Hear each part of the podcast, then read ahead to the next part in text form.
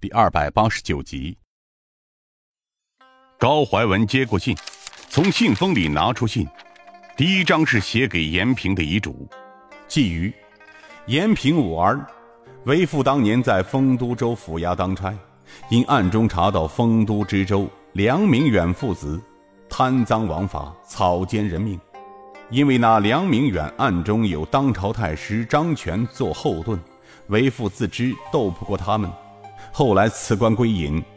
谁知那赃官得知为父掌握着他们的一些证据，因此便多次逼迫交出，并以全家性命要挟。父做官多年，深知官场险恶，为父即便就是把他们父子贪赃枉法的证据给他，那梁明远也不会善罢甘休。定会灭口。为父与你老老商议之下，做了打算。如果事出突然，只能把你和弟弟想法保全，为严家留下香火。这所幸的是，江南天王四星降临严庄数日，他们都是江湖侠士。你老老才出言，让你弟弟做他们的徒弟。四侠当众表示，六年后便来收你弟弟小五为徒。如果严家出事，你和弟弟留得性命，为父请求平儿一定要将你弟弟五儿养大成人，并在密室中等六年。如果六年后仍然没等到四侠你高叔他们，你便可带你弟弟西下大理，投靠你姨父赵明游，他是大理府尹，可保全你姐弟俩无事。请他打探天王四星的下落，若是能找到他们。你可将为父留在密室里的五千两黄金和留信交给四侠即可。父，严正坤。高怀文将遗嘱递给了尹建平，并又打开了严庄主留给他们四侠的信。信中请求天王四星收严武为徒，让他一成之后为严家报仇等等。高怀文看完之后，又把书信转给了高怀武等人看。他看尹建平看完遗嘱后，轻声道：“少领主，你看这事儿是办，还是等到从滇西转回再办呢？”尹建平笑道：“呵呵，高大哥，你说呢？”高怀文苦苦笑道：“哎呀，少领主，这件骇人听闻的事儿，如果换在一年前，就我们兄弟四个便会用江湖手段，轻而易举的对付他们了。可是……”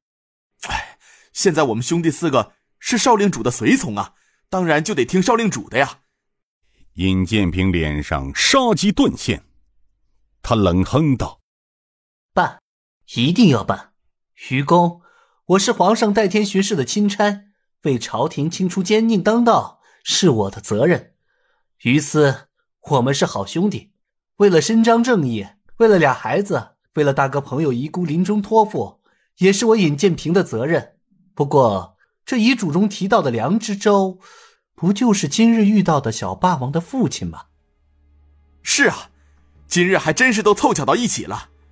从那小子临走的时候那阴毒的目光，可以看出，那小子一定不会善罢甘休的。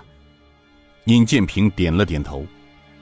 嗯，这小子，因为他有一个在朝为官的爹，自认有很大的靠山。又专横跋扈惯了，没吃过什么亏，所以他必定回到丰都之后会召集人手，说不定他会在半道上等咱们。那少领主，我们该怎么做呀？尹建平笑了笑，我看了一下严庄主他留下的这些丰都之州贪赃枉法的证据，真可谓是触目惊心呐！这么一个地方官儿，盘踞在丰都这么多年。可算得上是一个土皇帝了。从严庄主生前留下的那些证据中，可以断定，这位知州梁明远和太师张权是一条道上的人，甚至还不止于此。这就足以证明他在这里为官多年，而没有人敢动他，也动不了他的原因了。就从严庄发生的事情来看，斩尽杀绝、烧毁庄园，丝毫没有一点人性。事发之后，他大可随便拟个折子，称说严庄被强盗打劫、杀人毁庄，向上一报就完事儿了。剩下的事情就是督府衙门责令其严肃查处凶手，尽快结案等等。而他梁知州的目的已经达到了，谁愿意把自己拉出的屎往自己脸上抹？大不了把这事儿往下一拖，就完事儿了。高怀文叹声道：“哎呀，听君一席话，胜读十年书啊！那少令主，接下来该怎么做呢？”尹建平笑道：“一句话，快刀斩乱麻，因为我们没有更多的时间。”既然他儿子撞上我们，我便先拿他儿子开刀，先把他父子办了，剩下的事儿就交给晋王了。高怀文笑道：“哈哈，那太对了，平儿、五儿还不赶快拜见钦差尹大人？”听到高怀文让他们拜见钦差尹大人，严平愣住了。他知道，小时候父亲在州府衙门任通判的时候，也曾多少见过朝廷下来的钦差。在他的印象中，朝中的钦差出差前呼后拥，一般人是不容易见到的。高怀文笑道：“平儿，就相信高叔叔吧。啊，你面前这位啊，就是皇上亲封的代天巡视的钦差尹建平尹大人。这回你们全家的仇可报了。”其他的，以后高叔叔再跟你们解释啊。严平急忙拉着弟弟，正要下跪，尹建平道：“啊，严小姐就不要多礼了。刚才我看了看你父严庄主留下的关于丰都知州梁明远父子贪赃枉法的罪证，还有凶残的杀害你们全家的这件案子，从整体的情况来分析，肯定与梁知州有着很大的关系。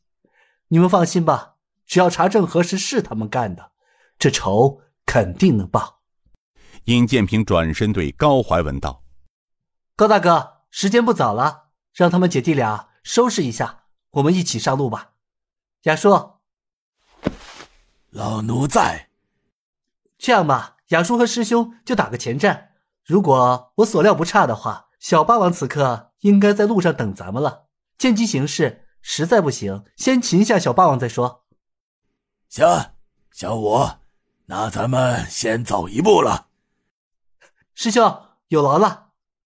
刘武道：“呃，师弟，你说什么呢？”亚叔和刘武出了密室而去。